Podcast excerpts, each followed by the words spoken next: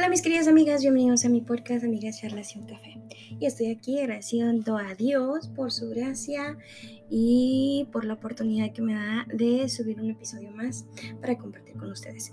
Fíjense que estoy muy contenta, estoy muy agradecida porque el Señor conoce nuestro corazón. Él sabe que eh, primero que nada pues hay que reconocer que cuando Dios nos da algo, Él no nos va a dejar que nos, no nos va a dejar eh, pues que nos quedemos con lo que Él nos ha puesto, lo que Él ha puesto en nuestras manos para, eh, para que nos quedemos así, brazos cruzados nada más.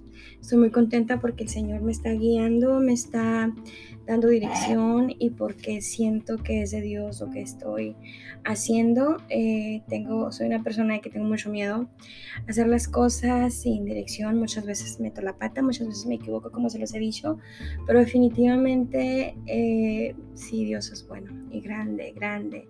Em, bueno, pues fíjense que ahí vamos, ¿no? Pues fíjense que eh, una amiga mía me invitó a leer la Biblia, el estudio bíblico, todas las tardes, todas las noches. Me dijo, Carla, ¿por qué no te unes con nosotros para estudiar la Biblia y leerla? Entonces nos llamamos, leemos la Biblia, discutimos eh, y, y, compartimos, ¿no? Lo que, lo que Dios nos hable. Eh, en ese capítulo, le estamos leyendo un capítulo diario, estamos leyendo Marcos, ¿no? Y yo dije, va, pues claro, ¿por qué no? No, al principio ya me creo, ya me habían invitado antes, pero yo estaba así como que desanimada y decía, no creo, ¿por qué? Pero el tiempo de Dios es perfecto. Entonces yo dije, sí, vamos, ¿por qué no? Entonces lo acepté. Aparte, el Señor me había tratado mucho conmigo, me ha hablado, este, y yo le había pedido mucho al Señor que me ayudara, que me diera dirección, me sentía así estancada, así como que en un laberinto. Entonces yo le dije, Señor, yo sé que tú me has dado mucho y no me quiero quedar estancada, porque lo que tú nos das es para, eh, para que pues hagamos crecer tu obra, ¿no? Para que lo compartamos con otros y no quedarnos solamente de brazos cruzados y estar en una silla solamente calentando el asiento y escuchando el sermón, ¿no?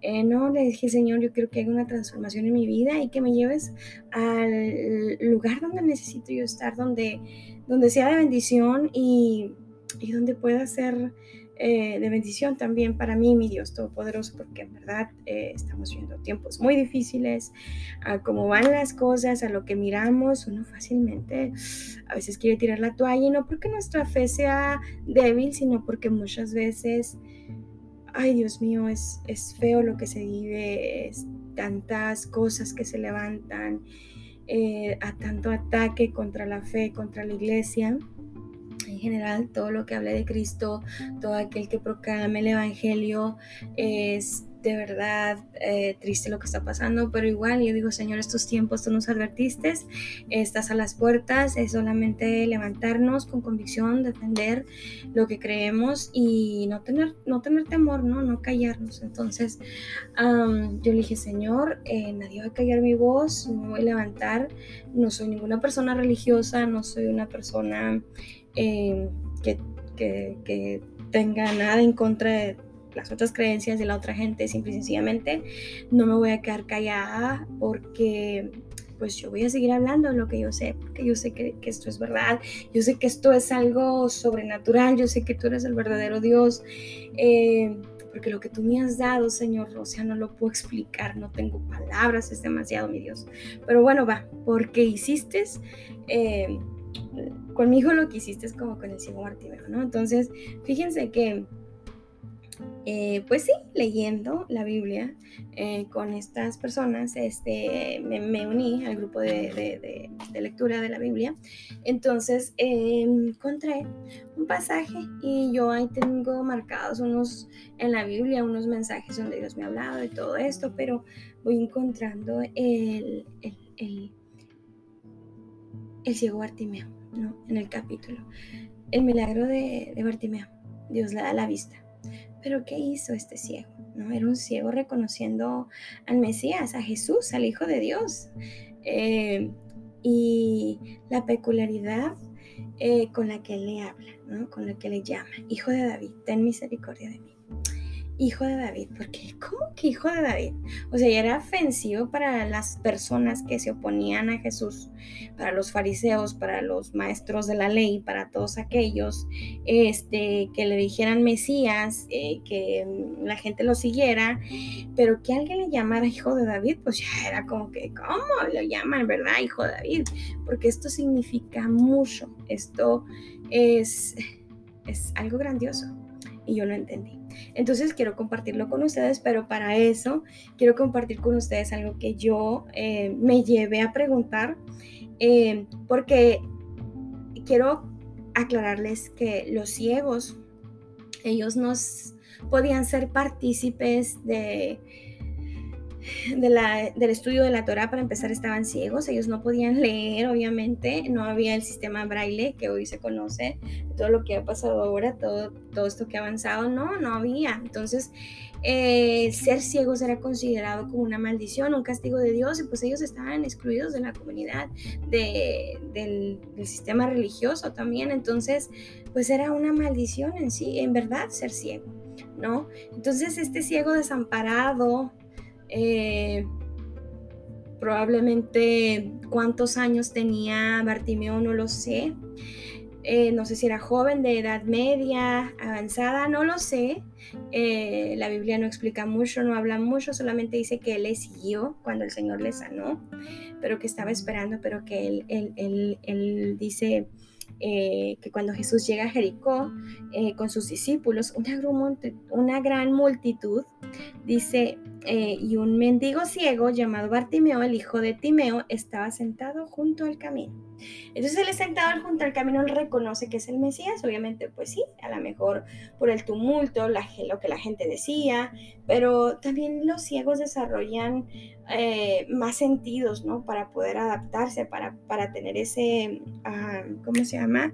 Sistema, de, para, ah, para tener esto de la mm, ay, ¿cómo se dice? Se me va, de super, sentido supervivencia, ¿no? Al no ver, obviamente el cerebro eh, desarrolla, no sé, más sentidos, los, los pone más en alerta, que todos los tenemos, pero cuando algo pasa, eh, como en, él esta condición, el, no ser, el, el ser ciego, pues a lo mejor el olfato lo tenía más desarrollado, el oído, entonces él escucha, me imagino que lo escuchó a lo lejos, ¿no? Que ahí venía y dijo Jesús, es mi tiempo y es mi momento, y como lo llama, ¿no? Entonces yo me puse a leer esto, me puse a estudiar un poco, me puse a ver eh, y lo hermoso que fue. Pero yo también dije, ¿quién le dijo a él, quién le enseñó que era el hijo de David, ¿no?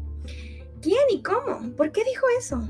Si, si era joven, eh, pues nadie le enseñaba. Si era viejo, pues ya habían pasado 400 años de silencio, ¿no? Y en esos 400 años de silencio, pues Dios no habló, no había profetas, no había quienes dieran el mensaje de Dios.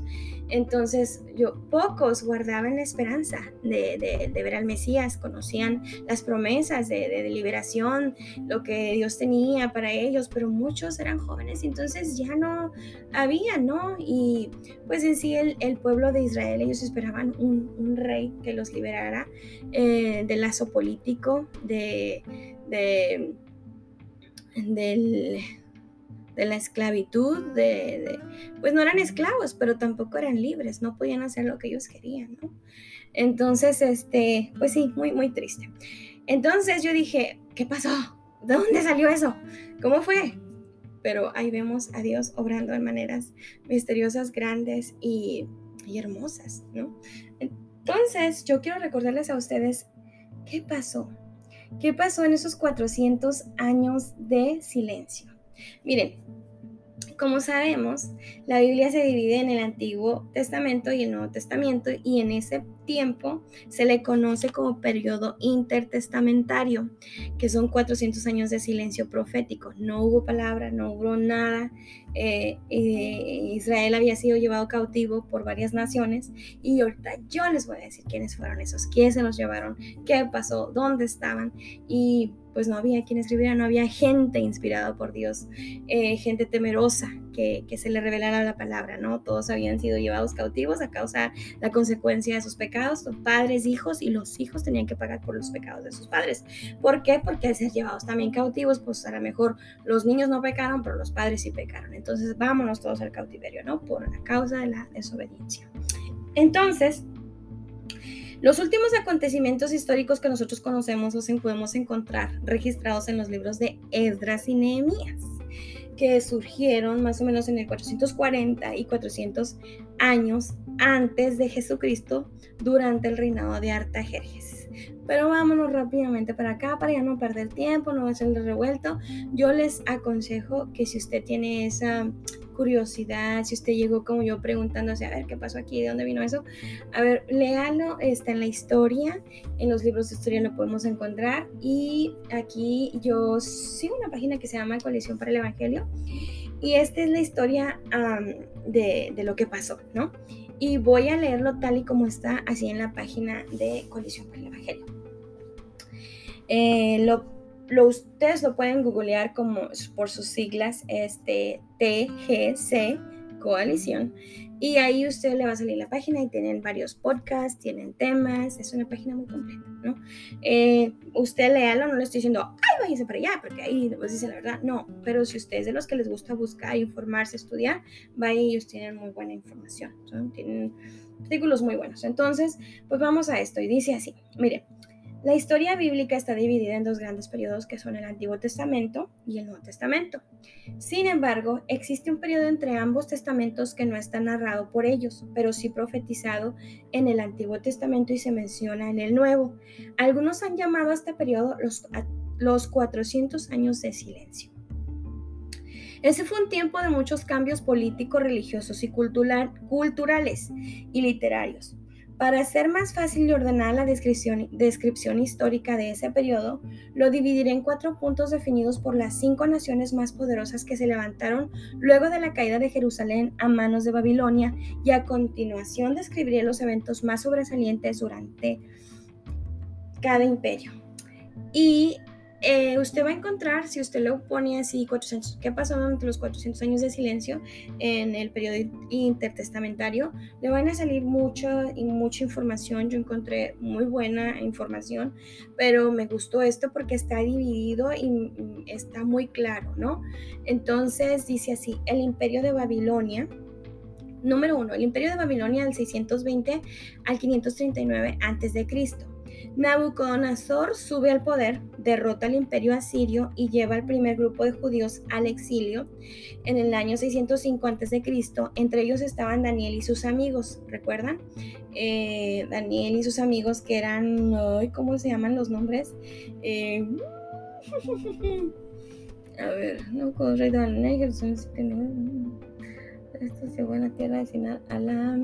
Déjenme se los leo rapidito era Belsasar y quién sabe quién más. Es que se me, se me pero son, muy conocidos estos jóvenes, ¿no? Eh, eh, dice que entre ellos estaba Daniel, Ananías, Misael y Azarías de los hijos de Judá, que después este, les pusieron nuevos nombres y se les conoce como, ah, dice, nombres, a Daniel le pusieron Belsasar, a Ananías Sadrach, a Misael Mesac y a Azarías Abed-Nego. Esos son los nombres que les cambiaron. ¿Ok? Eh, dice Nabucodonosor sitió Jerusalén por dos años y destruyó el templo de Salomón en el 586 a.C. y aquí empieza el exilio de 70 años en Babilonia. Se cree que durante el exilio en Babilonia surgieron las sinagogas. El imperio medo-persa se levanta sobre Babilonia en el 539 a.C y lo podemos encontrar en Daniel 5:25 al 31. Usted anote y búsquelo. El segundo, el imperio medo-persa en el 539 al 313 a.C. Surge el imperio persa con Ciro, conocido también como Darío, Media. El imperio menor apoya a Persia. Ciro permite que los judíos vuelvan a Israel, primero con Zorobabel, después con Nehemías y finalmente con Esdras. El templo es reconstruido en el 515 a.C., llamado el Templo de Esdras. Coincide con el retorno de los judíos. Malaquías ministra a los exiliados que regresaron en el 430 a.C. y dice, se levanta Felipe de Macedonia y conquista Grecia. 539 a.C., su hijo Alejandro Magno lo sucede y hace rey supremo. Alejandro Magno comienza a reinar y conquista Persia en el 336 a.C. Su maestro fue Aristóteles, el conocido filósofo griego. Número 3. El imperio griego ah, del 331 al 164 a.C. dice, Alejandro muere a los 32 años en Babilonia y su reino se divide en cuatro partes. El canon del Antiguo Testamento es completado y aceptado 300, en el 300 a.C. Pues lo veo. Ah, espérenme.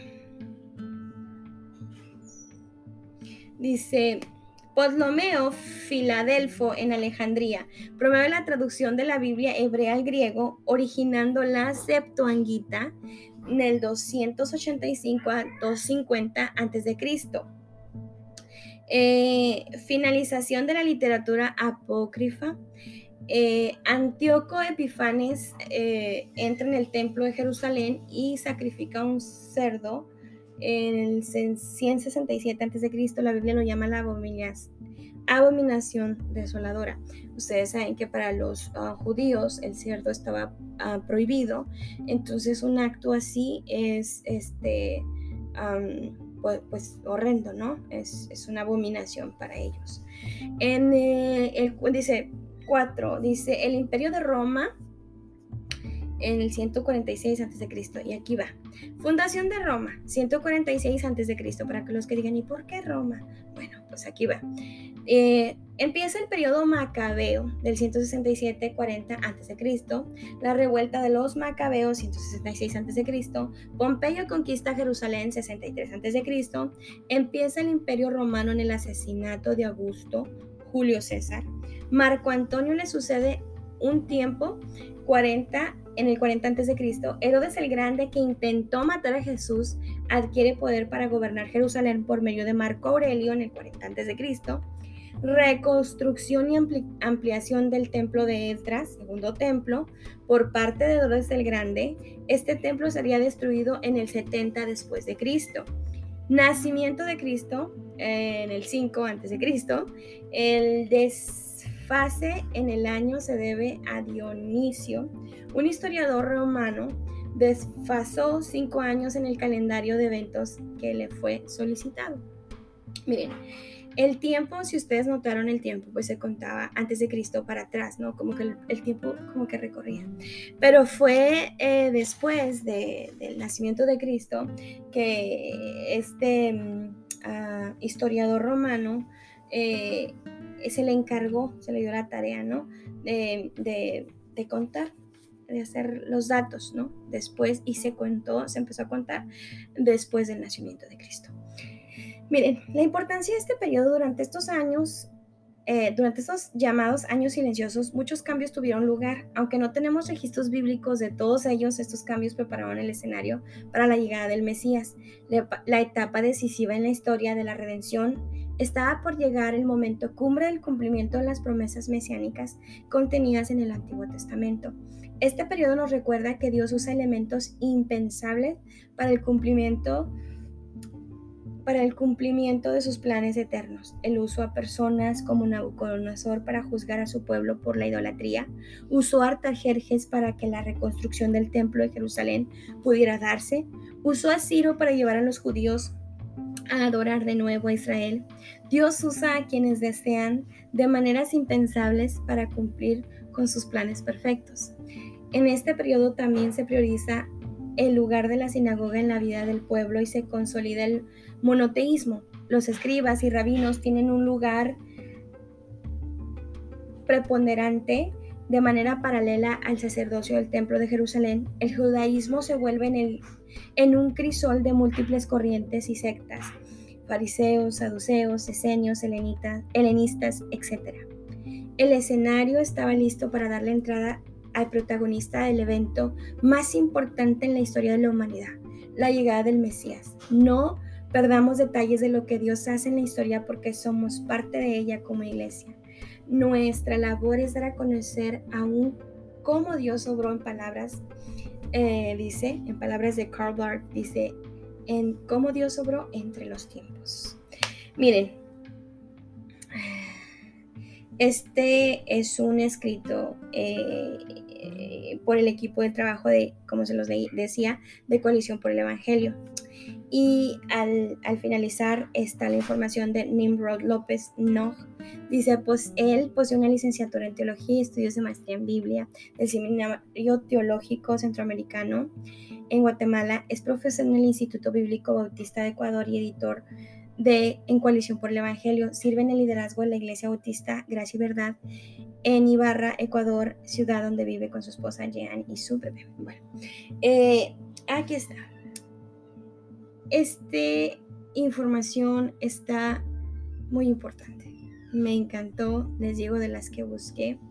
Todas tienen muy buena información, pero esta me gustó porque divide los tiempos en que el pueblo de Israel fue llevado cautivo, cuando fue que regresaron y cómo Dios usó estos personajes en la historia para cumplir sus planes y su propósito, ¿no? Propósitos eternos a pesar de que estas personas habían, llevado habían sido llevadas al exilio y habían sido dominadas por todas estas potencias que fueron en su tiempo, ah, pues no los exterminaron, ¿no? ¿no? Murieron y fue porque aún así Dios los guardó en el exilio, los guardó como nación y Él tenía una promesa para ellos. Ellos pagaron muy caro la rebeldía, eh, Dios les había advertido, eh, pero yo creo que los que aquellos regresaron, ellos este, se acordaron este, de las promesas que Dios tenía, ¿no? Y lo que ya les habían advertido. Entonces, ellos vieron que pues con Dios no se jugaba, pero pues ¿quién entiende en cabeza ajena, no? Muchos así somos, no entendemos, pero ahí vamos como burros al matadero.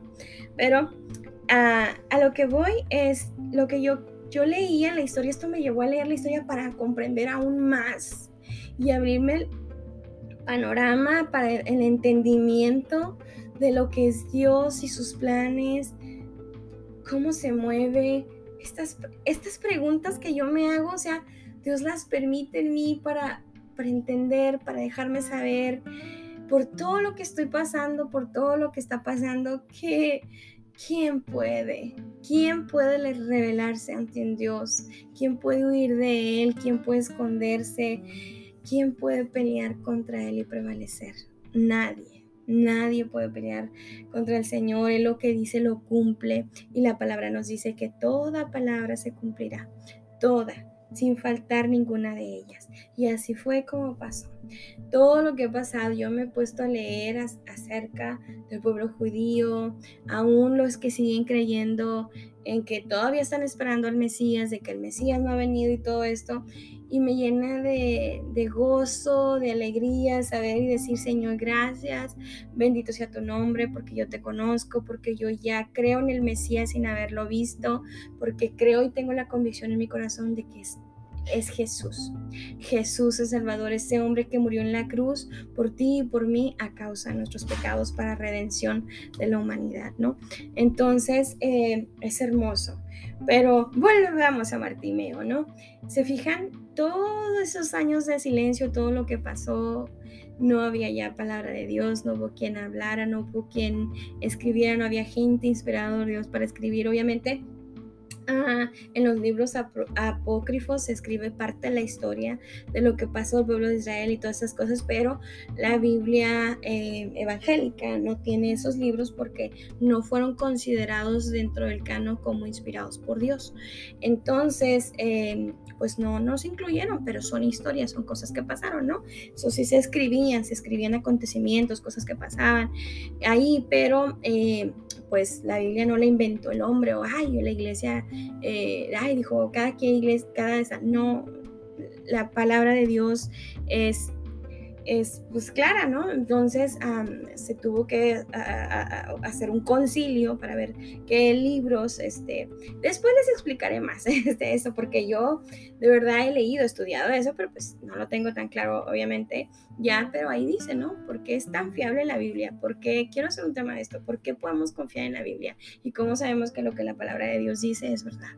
Eh, eso va a estar bueno porque saben que hay mucha gente ahora tan rebelde y tan y tan necia que dicen que no, pues que nosotros la Biblia la hizo el hombre, entonces que cada quien toma los versículos a su manera, entonces que también ahora para esto de la agenda este eh, LGBT, pues dicen que no, que somos homofóbicos, que nuestra Biblia es homofóbica y que por qué no sé qué. Miren, gente ignorante que no estudió la Biblia, que no estudió la historia y que creen que, bueno, nos van a sacar y nos van a dar de palazos porque es que no les conviene la palabra. Entonces, pues la palabra de Dios, yo no me queda más que claro que con todo lo que leía es que ¿quién puede pelear con el Señor? Yo les puedo decir que sí, que la palabra de Dios es así y eso lo voy a seguir sosteniendo. La palabra de Dios dice esto y esto y yo no lo puedo cambiar ni le puedo quitar porque la palabra dice que aquel que le quitara dice que será añadidos las maldiciones y le darán maldiciones, ¿no? Por quitarle algo a la Biblia. No se la puede cambiar. Ni una tilde, ni una jota, nada se le puede quitar a la Biblia porque es la palabra de Dios, ¿no? Esta palabra fue inspirada por hombres, este, eh, santos que el Señor inspiró para, para escribir, para darles a, su palabra. Entonces, ha pasado muchos años y nadie ha podido cambiar la palabra de Dios ni destruirla. Y también tiene una historia hermosa de todo lo que pasó para que nuestros días, hoy nosotros en nuestros días podemos tener una Biblia libremente y tenemos muchas. ¿No? Traducciones, este, las tenemos aquí, qué bueno, pero hubo tiempos donde la palabra de Dios fue prohibida, donde no podía estar al, alcance del pueblo, donde no estaba traducida en las lenguas de todas las naciones, donde las personas se creían en la gente ignorante, entonces así tenían a la gente con temor para que creyeran este, lo que ellos les decían, ¿no? Eh, es, es muy, muy, muy interesante, así es que si usted quiere estudiar más y conocer más, lea, busque acerca de la Biblia, es la historia de la Biblia, y usted lo va a encontrar, lo va a entender y va a decir, ah, ¿de dónde vienen esas versiones? ¿no? Y aquí me gustó porque ahí dice dónde viene la Septuaginta, ¿no? Que es el, idioma traducido al griego. Así es que, bueno, pues hasta aquí. Esperen el podcast que les voy a decir de eh, Bartimeo, de ese hombre que le grita al Señor y le dice, Jesús, hijo de David, eh, ten misericordia de mí y sáname. ¿Cómo iba a saber él que era hijo de David? ¿Cómo? ¿Cómo? ¿Dónde lo aprendió? ¿Quién se lo dijo? ¿Eh? Pues vamos a ver, vamos a descubrirlo juntos y los espero en mi próximo episodio con el tema del ciego Bartimeo y su sanidad. Este, vamos, pues muchas gracias y yo tomé esto, eh, les digo, esta información de coalición sobre el Evangelio, búsquenlo, hay mucha información y está muy interesante. Pero quiero que lo escuchen esto antes del tema de ah, el ciego Bartimeo. Así es que muchas gracias y Dios me les bendiga. Y ojo, búsquele que es hermoso aprender y estudiar la palabra de Dios, porque es el Espíritu Santo guiándonos para poder entender las grandezas y maravillas del Señor a través de los años, años de historia. Lo que Él sigue haciendo y lo que va a seguir haciendo en nuestras vidas es grandioso. Y quédese tranquilo porque habrá muchos que se podrán levantar en contra de la palabra de Dios, pero ¿quién podrá callar su voz? Nadie, nadie hay de aquel ay de aquel, mejor le hubiese sido mejor no nacer. Así es que Dios tenga misericordia y nos guarde. Ay, bendiciones a todos y hasta luego. Espero en mi próximo podcast.